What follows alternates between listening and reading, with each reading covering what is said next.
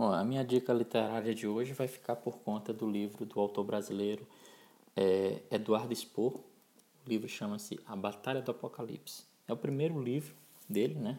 Totalmente dele, né? Porque pelo que eu é, pesquisei há um tempo atrás, ele, ele escreveu algumas crônicas que foram incluídas em algumas outras publicações, mas como trabalho totalmente independente, né? Totalmente é, standalone, esse foi o primeiro, né? A Batalha do Apocalipse, a queda dos, da queda dos anjos ao, ao crepúsculo do mundo, né?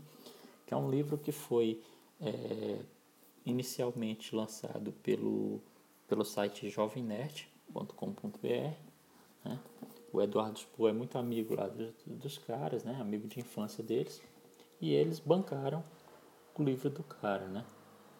Tanto que você encontrar uma versão hoje desse livro na, na é, é diz, lançado pela Nerd Books, né, que é o celular do Jovem Nerd, é, é uma raridade né, e é um e tem um valor é, bem de, de colecionador bastante caro, né?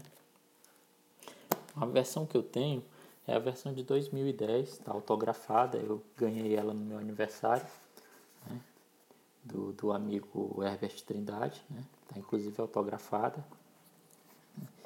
E assim, eu não sou um, um, um leitor de, de, de, fantasia ou de ficção é, é, muito assíduo, né? Não sou um, um leitor muito muito é, eu não estou acostumado, enfim, a, a fazer esse tipo de leitura. Né? As leituras que eu gosto de fazer são mais técnicas né? e ou científicas, alguma coisa desse tipo. Mas como eu ganhei esse livro, é aquele negócio, você vai ter que ler.